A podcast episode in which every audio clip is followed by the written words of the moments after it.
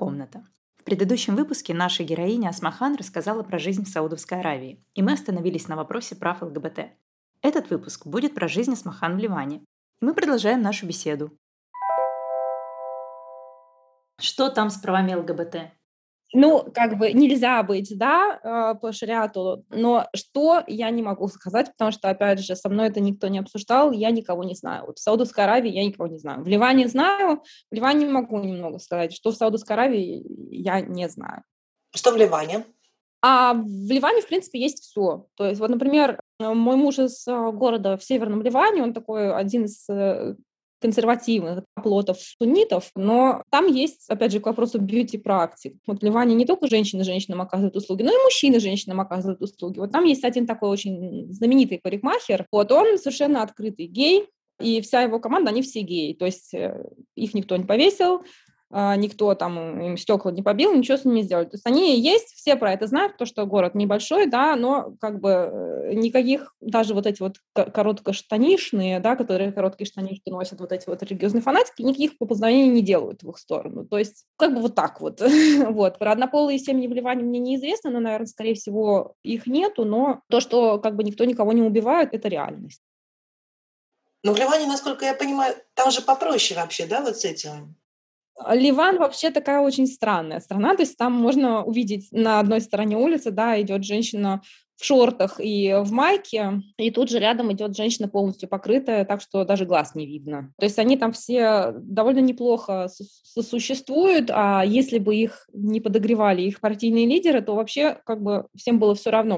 У меня у мужа есть бабушка, ей уже очень много лет, вот сейчас, по-моему, 98 лет ей исполнилось она мне рассказывает, что они раньше, вот до войны, вообще вот когда совсем молодая была, то вообще было всем все равно, кто там друз, кто там алявит, кто там шиит, кто сунит, кто еврей, кто, кто христианин, кто там армянин, потому что там очень много армян, да, им было всем все равно. Вот, а потом уже как-то вот э, после Второй мировой войны начались какие-то вот эти терки, когда там, да, разделяй властвуй, вот, и, и из-за этого все пошло наперекосяк. А до этого, она говорит, что мне вообще говорит, все равно было, кто там где жил, кто там откуда был, да, кто какой конфессии.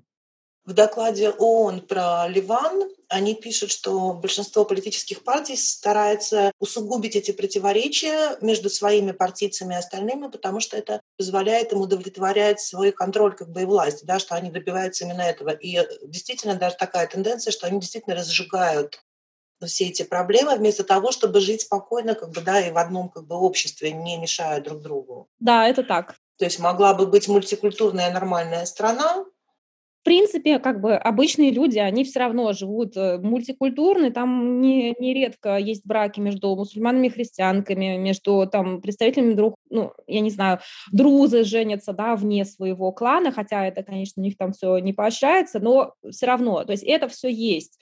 А, сунниты, шииты женятся, а, я знаю, среди наших знакомых есть такие пары, как бы люди все равно стараются этому противостоять. Но, к сожалению, проблема Ливана в том, что там очень много необразованных людей. Образование, оно очень хорошее там, но в тот же момент очень дорогое. Поэтому немногие себе могут это позволить.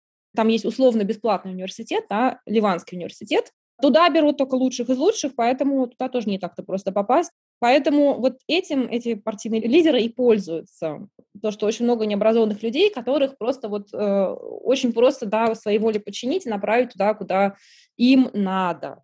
А, я посмотрела отчет, опять же, по статистике по. Там 52% студентов – это женщины и они учатся лучше, чем студенты мужские, да, и как бы и они чаще поступают и чаще заканчивают. Поэтому образование дорогое, но, видимо, как бы семьи стараются девочкам дать образование тоже.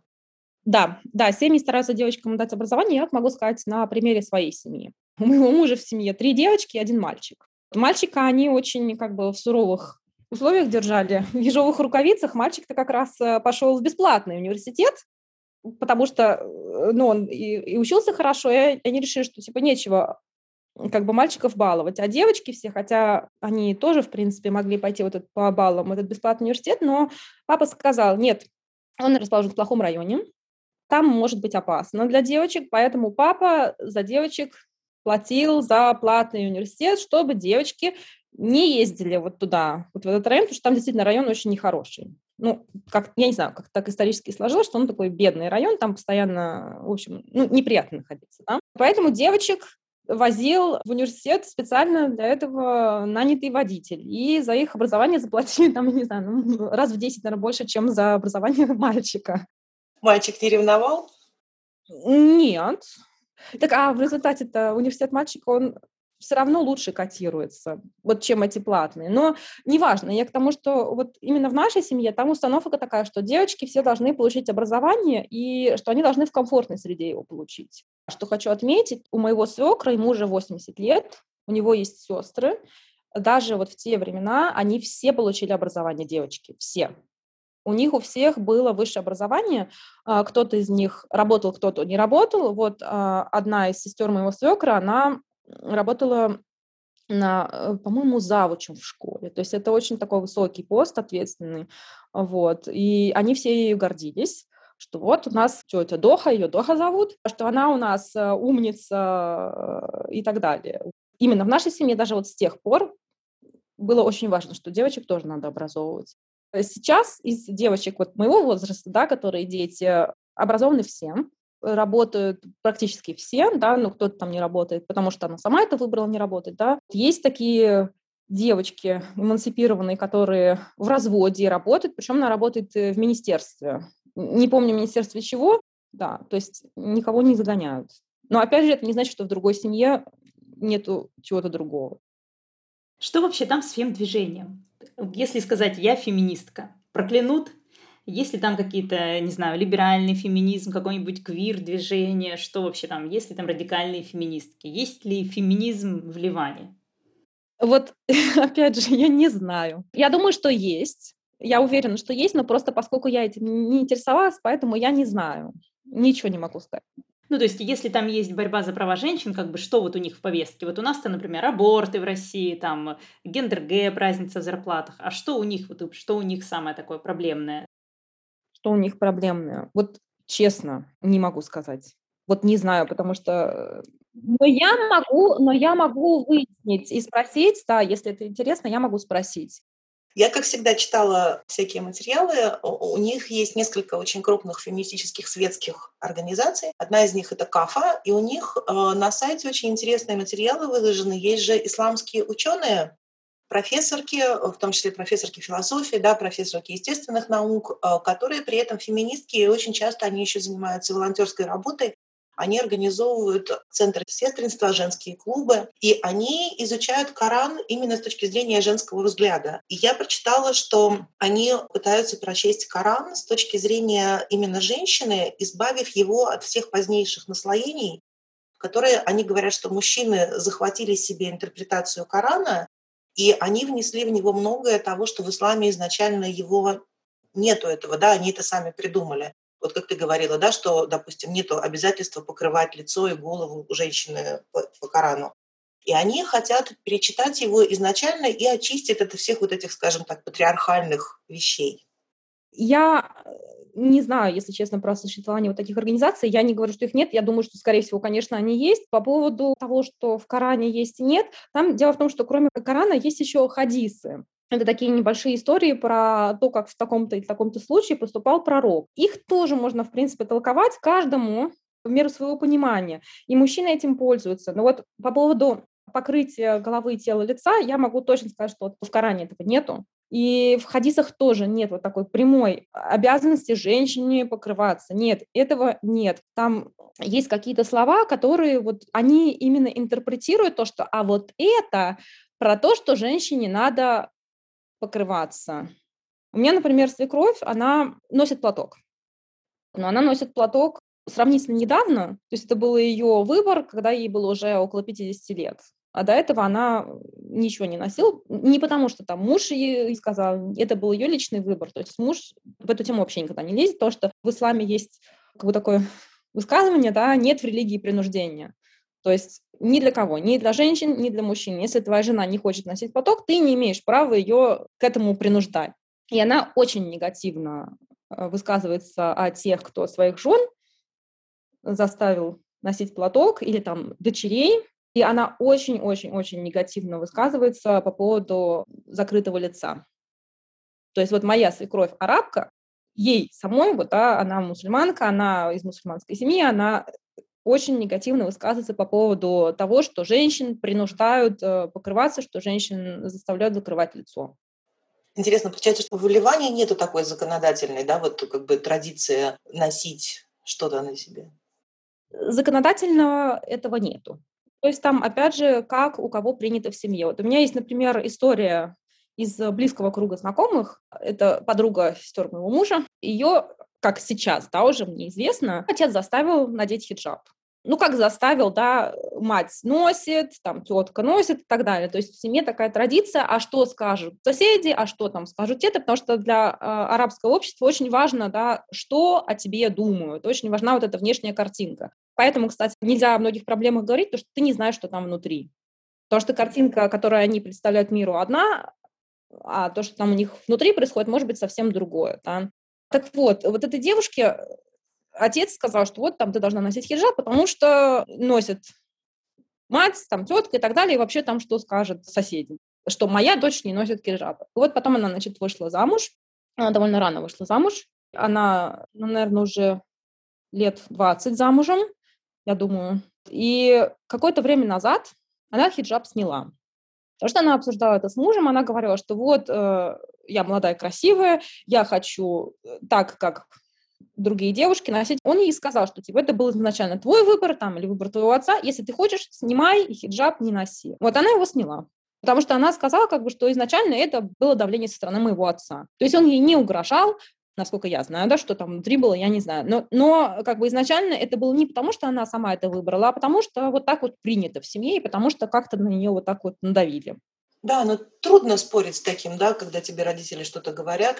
Ну да, и потом Неизвестно, да, как ей об этом говорили, и э, там, может быть, ее как-то, не знаю, стимулировали какими-то, я не знаю, там, подарками, такое тоже может быть. Это все зависит всегда от семьи. Вот, опять же, там, в Бейруте, в столице, больше открытых девушек, да, в, э, где-то к северу, там, или к югу, наоборот, да, там, меньше открытых девушек. Сейчас, опять же, больше, чем раньше. Кто-то надевает хиджаб после там, какого-то душевного кризиса, таких я тоже знаю. То есть я знаю, например, женщину, она очень хотела детей, вот очень-очень долго хотела детей, и у нее не было детей. И она сказала, что она дала себе обещание, что если она забеременеет, то она наденет хиджаб.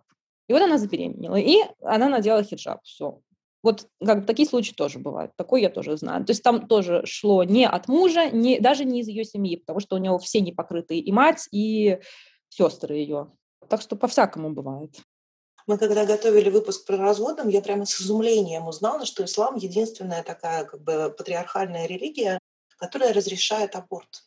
Ну, как разрешает аборт? То есть, э, в принципе, по исламу будущий ребенок, он не сразу с душой, да, то есть не с момента зачатия. Там проходит какое-то время, прежде чем в ребенка вселяется душа. То есть это примерно месяца четыре вот точно не могу сказать, где-то так, вот, около 100 дней. И до этого срока, в принципе, аборт нежелателен, да, то есть тоже э, как бы по религии. Но если там скрининг показал, что у ребенка какие-то отклонения, то, конечно, это сразу показание для аборта. Хотя мне очень нравится, как э, ливанцы относятся да, к э, детям с какой-то инвалидностью, но никакого религиозного давления, что если ты хочешь сделать аборт, если ты знаешь, что у тебя ребенка какая-то патология, да, или там еще что-то, этого нету. Не знаю, как будет обстоять с абортом просто по желанию, потому что, опять же, если это у кого-то было в моем окружении, то это со мной никто не обсуждал, и между собой это тоже не обсуждают, скорее всего, потому что тренд все равно. Но если э, какие-то показания там, или это угрожает э, здоровью матери, или там еще что-то такое, нет, такого нет, что типа все равно, ну, как в Польше, да, что типа все равно до последнего, да, до победного, нет, такого нет.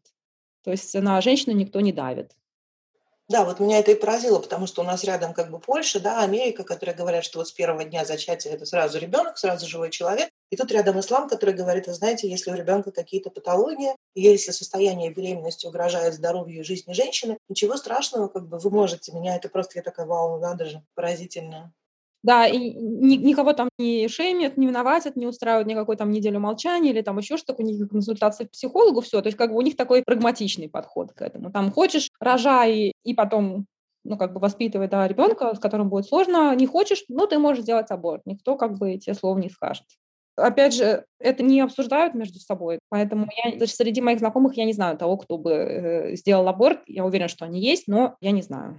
А полигамия есть в Ливане? Полигамия в Ливане есть. Она разрешена. У меня таких знакомых нет, я не знаю. Поэтому э, она теоретически есть, но как бы из э, моих знакомых нет. А межконфессиональные браки?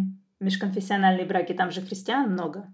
Межконфессиональные браки есть, потому что по исламу, например, мужчина может жениться на женщине Писания, а женщины Писания — это иудейки и христианки. То есть э, мусульманин может жениться на любой, как бы это вообще абсолютно нормально. В Ливане существует много таких браков. Например, кузен моего мужа, он был женат на христианке. Вообще не было ни, ни у кого никаких проблем. Вот они потом развелись, но они развелись совсем по другому поводу, то есть там не из-за конфессиональной принадлежности. А детей они в какой религии тогда воспитывают?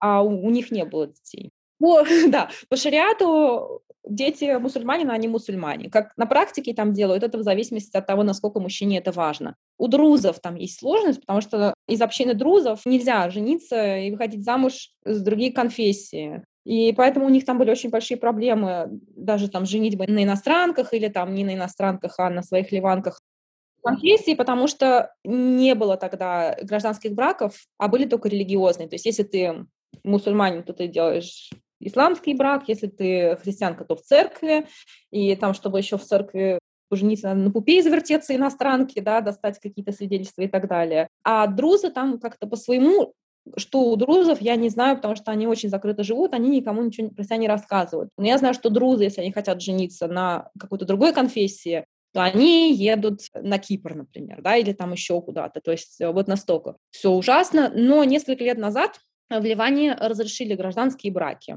То есть я это слышала, я это читала, там даже был какой-то сюжет по телевидению, вот первая пара, которая э, поженилась по гражданским законам, как и что там регулируется, я не знаю, потому что э, ввиду отсутствия гражданского, общегражданского кодекса, каждый живет по своим. То есть если мусульмане, то они идут в шариатский суд, э, у христиан там что-то свое, у друзов там свое, там еще у кого-то там, в общем, все свое. Как регулируются гражданские браки с собственностью, детьми, разводами и прочим, я не знаю. Асмахан. У меня сложилось такое впечатление, то есть как я себе представляла. Я представляла, что Саудовская Аравия ужасно-ужасно закрытая страна, что там вообще ничего нельзя, что она глубоко религиозная. А в Ливане, наоборот, ну, так как это страна полухристианская, что там, ну, примерно как в России, то есть совсем чуть-чуть все построже. И вот из твоих рассказов мне теперь кажется, что наоборот. Я вижу, что в Саудовской Аравии, если ты хорошо устроилась, то если ты там из богатой семьи, ты, в принципе, можешь избежать какого-то угнетения по религиозной линии, какого-то ультрапатриархального каких-то проблем. Вот. И при этом в Ливане, короче, все наоборот. Мне правильно показалось или нет? Или Ливан тоже вполне себе светская страна, и там можно вполне себе жить э, очень свободно женщине? Нет, нет, неправильно показалось. Нет, Ливан очень светская страна, как бы там абсолютно нормально можно жить. Мне жалко, что сложилось такое ощущение, но нет, это не так. Там гораздо более все раскрепощено, и вообще они как бы такие все с таким французским флером, потому что это же была французская колония. Наоборот, они этим гордятся, как они говорят, что мы Швейцария Ближнего Востока. Наоборот, они этой вот приближенностью к Европе очень гордятся. То есть нет, такого нет. Есть отдельные случаи, опять же, но в целом нет. То есть они такие европеизированные, благодаря, опять же, тому, что Франция принесла какую-то культуру и они все наверняка ездят учиться во Францию, что-нибудь такое. Они же гражданство могут двойное получить, да? Нет, двойное гражданство они получить не могут, все на общих основаниях, но учиться ездят э, часто за границу. Вот, например, муж сестры моего мужа, он учился в Бельгии. Они практически во всех семьях второй язык французский есть. По поводу двойного гражданства нет, все получают на общих основаниях. Или, например, есть вот такие семьи, да, которые очень много ливанцев жили в Гане например, у них там был бизнес, еще такой, до сих пор живут, да. Вот, например, моя свекровь, она родилась в Гане, и тогда это был британский протекторат, и у нее тогда был британский паспорт. По идее, у нее есть гражданство Великобритании, да, то есть она не пользуется, но вот в таких случаях, да, или там, если человек э, когда-то тогда подсуетился, себе что-то сделал, но так, чтобы автоматически нет, такого нет. Хотя все ливанцы, они, конечно, нацелены на то, что при возможности получить паспорт другой страны, потому что, чтобы, если что, то можно было уехать. Даже когда человек, например, собирается жениться или выходить замуж, то критерий вот этот наличие гражданства какой-то другой страны, он, в принципе, играет какую-то роль, да, то есть если, например, девушка будет выбирать между вот этим и вот этим, а у этого есть американский паспорт, а у этого нет, то она выберет э, того, который с американским паспортом. И родители тоже стараются по максимуму как-то своим детям какое-то гражданство организовать, поэтому часто те, у кого есть деньги, едут рожать в Америку, ну или там получается паспорт по факту рождения при возможности все стараются эмигрировать, ну, собственно, как мы, да. Туда, где дают паспорт. Ливанки тоже такие практичные, да, женщины получаются? Ливанки очень практичные. Она не выйдет замуж за какого-нибудь глазадого нищеброда. Нет, нет, у нее должна быть квартира, у нее должно быть обставлено все. То есть нет, она не выйдет никуда замуж. А любовь? Любовь тоже есть. Но вот если честно, когда я уже такая вот в этой среде поварилась, я вижу, что браки, которые у них по расчету, да, вот этих пунктов, они крепче, чем браки по любви. Вот честное слово, у нас в семье есть пример, да, у нас в семье разные люди есть. Моего мужа, в принципе, консервативная семья, но кто-то более консервативный, кто-то менее, причем даже в пределах одной ячейки, да, вот то есть, например, семья тети моего мужа, у нее несколько сыновей. Один из сыновей, у него традиционный брак, вот просто максимально традиционный, они там знакомились через сваху и так далее. Свадьба у них была раздельная, да, женщины направо, мужчины налево, да, в разных залах они живут уже там больше 20 лет, у них вообще просто супер-пупер семья, да. Его младший брат, который его на 10 лет младше, он, наоборот, познакомился с девушкой в ночном клубе, но она тоже мусульманка, да, но все равно знакомился с девушкой в ночном клубе, встречались они э, по ночам где-то и так далее, то есть то, что для старшего совершенно не, неприемлемо было бы, да, и женились они на такой совершенно безбашенной свадьбе, да, ну такая там.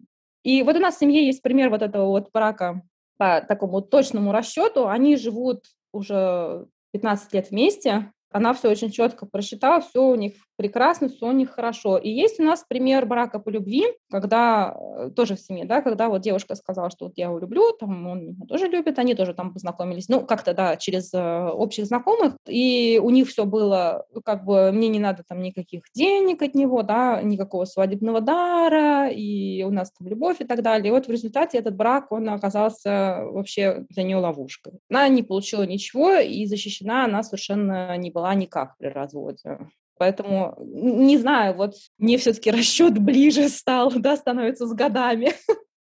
Женский опыт. Да, но есть и так, и так. Есть и по расчету, есть и по любви, есть по есть традиционные браки, да, в рамках одной и той же семьи. Мой муж, он вообще совершил просто финт ушами и женился вообще на иностранке, потому что это для них вообще просто был, э, конечно, шок. И, э, ну, не катастрофа, но они не очень хотели иностранку они его все, прям все вот старшие, ты одумайся, одумайся, зачем тебе иностранка, мы тебе вот найдем хорошую невесту, такую секунду, ну, в общем, но они как бы так, в честь их надо сказать, что они это не давили, они просто сказали, что то подумай, но он сказал, нет, я женюсь, они сказали, ладно, женишься, тогда женись, мы примем любую, хотя нам бы не очень хотелось иностранку. Еще вопрос, а какие отношения в семьях у женщин разных поколений? Вот, например, свекровь к тебе относятся хорошо, или там принято над свекровью поиздевались, и она теперь будет издеваться над невесткой? Или такого нет? Есть как бы, опять же, всякое. В принципе, там не привыкли, что невестка должна прислушиваться к свекрови и так далее. То есть, в принципе, у нас отношения нормальные, да, у нас уважительные отношения. То есть мне никогда ничего такого не говорили. От меня каких-то вещей ожидали как от Ливанки, но пока не родился ребенок, это как бы все очень было гладко. Когда родился ребенок, мне было все равно. Ну, там просит она, там, ну, я сделаю это. Мне все равно. Причем, тем более, что она действительно очень хороший человек, она очень мягкий человек. Ничего такого она страшного и странного от меня не просила.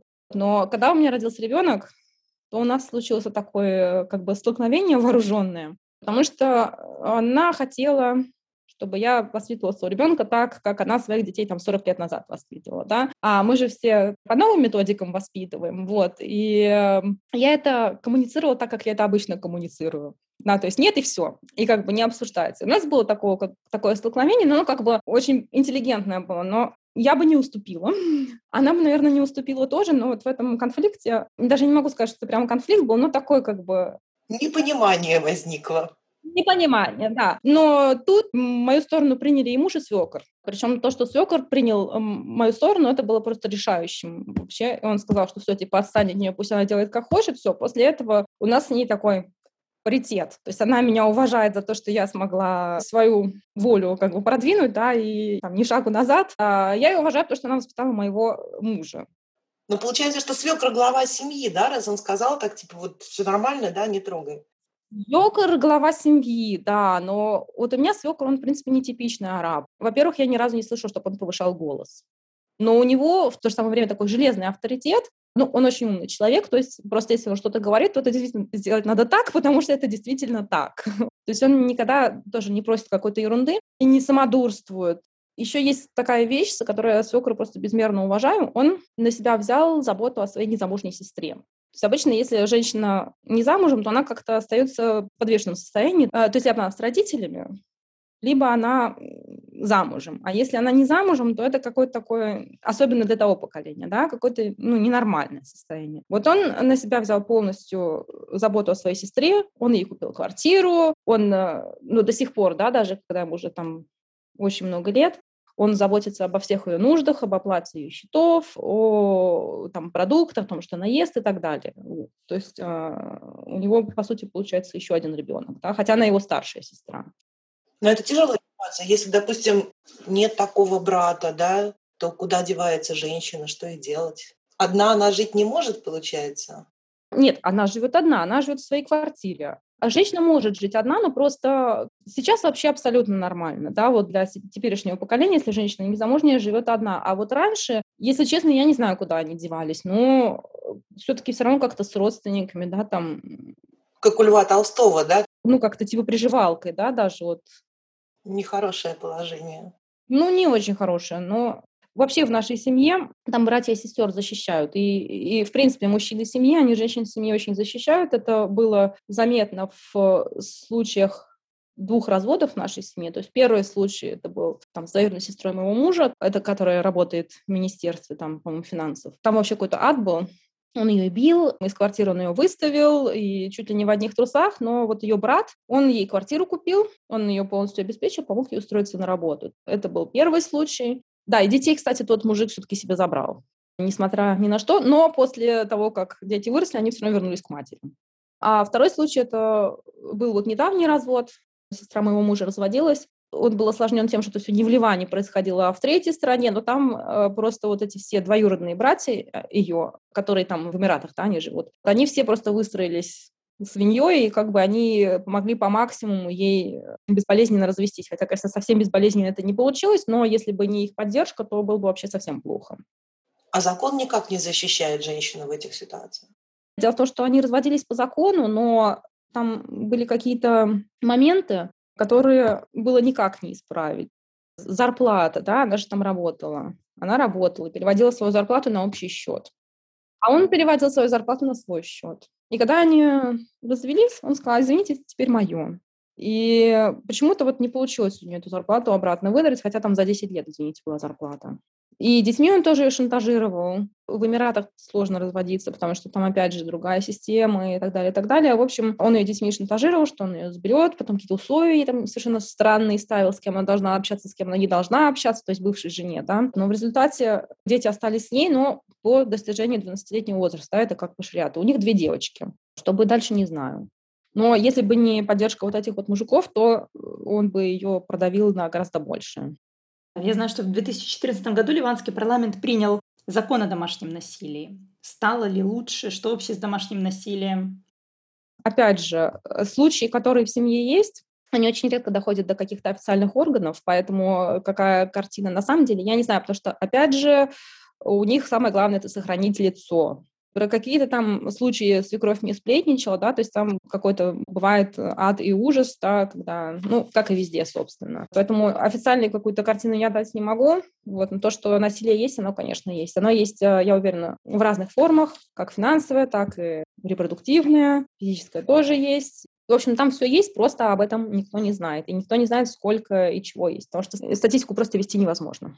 Ну, как у нас. У нас это скрепа. Но еще хуже, потому что если у нас ну, как бы женщина все-таки обращается чаще, да, то там ее просто могут э, даже свои не пустить, что вот, типа, подумай об имидже семьи. Интернациональная такая проблема, да, казалось бы, при всем несходстве, и все равно какие-то совершенно общие вещи возникают.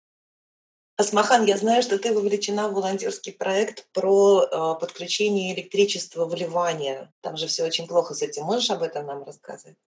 Могу, да. С электричеством в Ливане было плохо всегда, когда я помню, электричества не хватало.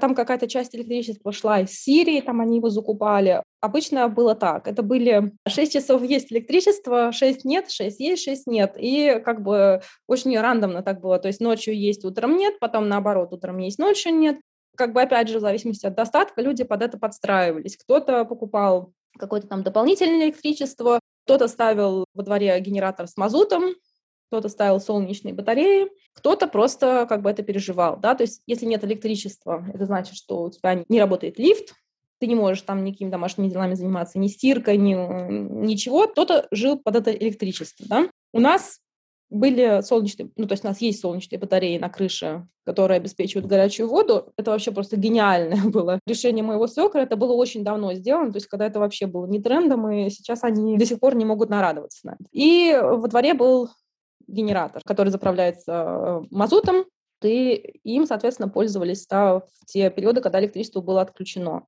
Поскольку в последние два года в Ливане вообще происходит черт знает что, то с электричеством там черт знает что. То есть там электричество сейчас дают там примерно час в день. Я не знаю, что это значит. То есть у кого нету денег на мазут, а мазут стоит вообще невероятное количество денег, и еще его не все могут купить, потому что там уже давно этот топливный энергетический кризис. А вот у меня вопрос, это разве не нефтяная страна? Откуда там кризис? Это не нефтяная страна, то есть теоретически там есть на шельфе какие-то месторождения нефти, но практически пока их никто не начал разрабатывать. Но посмотрим, что еще с этим будет, потому что кто будет разрабатывать, непонятно.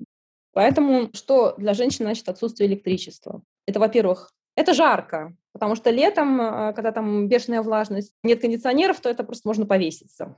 Второе, это у нас стиральная машина. Когда в семье много детей, а там в основном у всех много детей, я не знаю, как они из этого положения выходят. Я видела вот такие э, посты в Фейсбуке, там где-нибудь, что, да, женщина сидит, у нее там какая-то есть контрольная лампочка, и вот она смотрит, что, ага, лампочка загорелась, значит, есть электричество, значит, быстро стирать пока это электричество не ушло. То есть такое вот сейчас это как бы реальность а, ливанской женщины, у которой нет денег на какие-то дополнительные да, меры.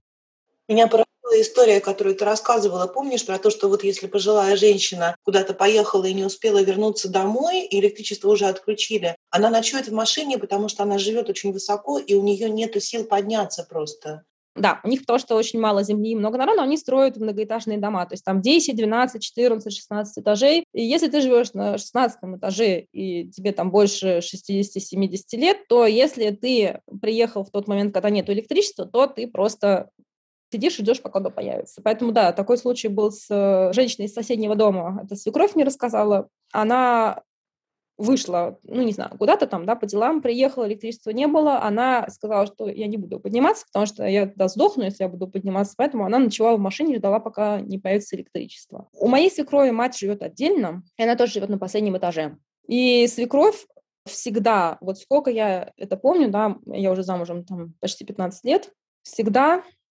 подгадывала визиты к матери под электричество. То есть нет электричества, значит, она не может поехать, потому что она пожилой человек, она не может на этот последний этаж подняться. Опять же, вот это отсутствие электричества значит, что вот все пожилые люди, да, женщины, мужчины, что они там заперты и сидят на своем последнем этаже и уже никуда выйти не могут, потому что если они выйдут, электричество отключат, то черт знает, когда они обратно попадут. То есть это такая, да, реальность, в которой Ливан уже много лет живет. И это даже находит отражение в творчестве.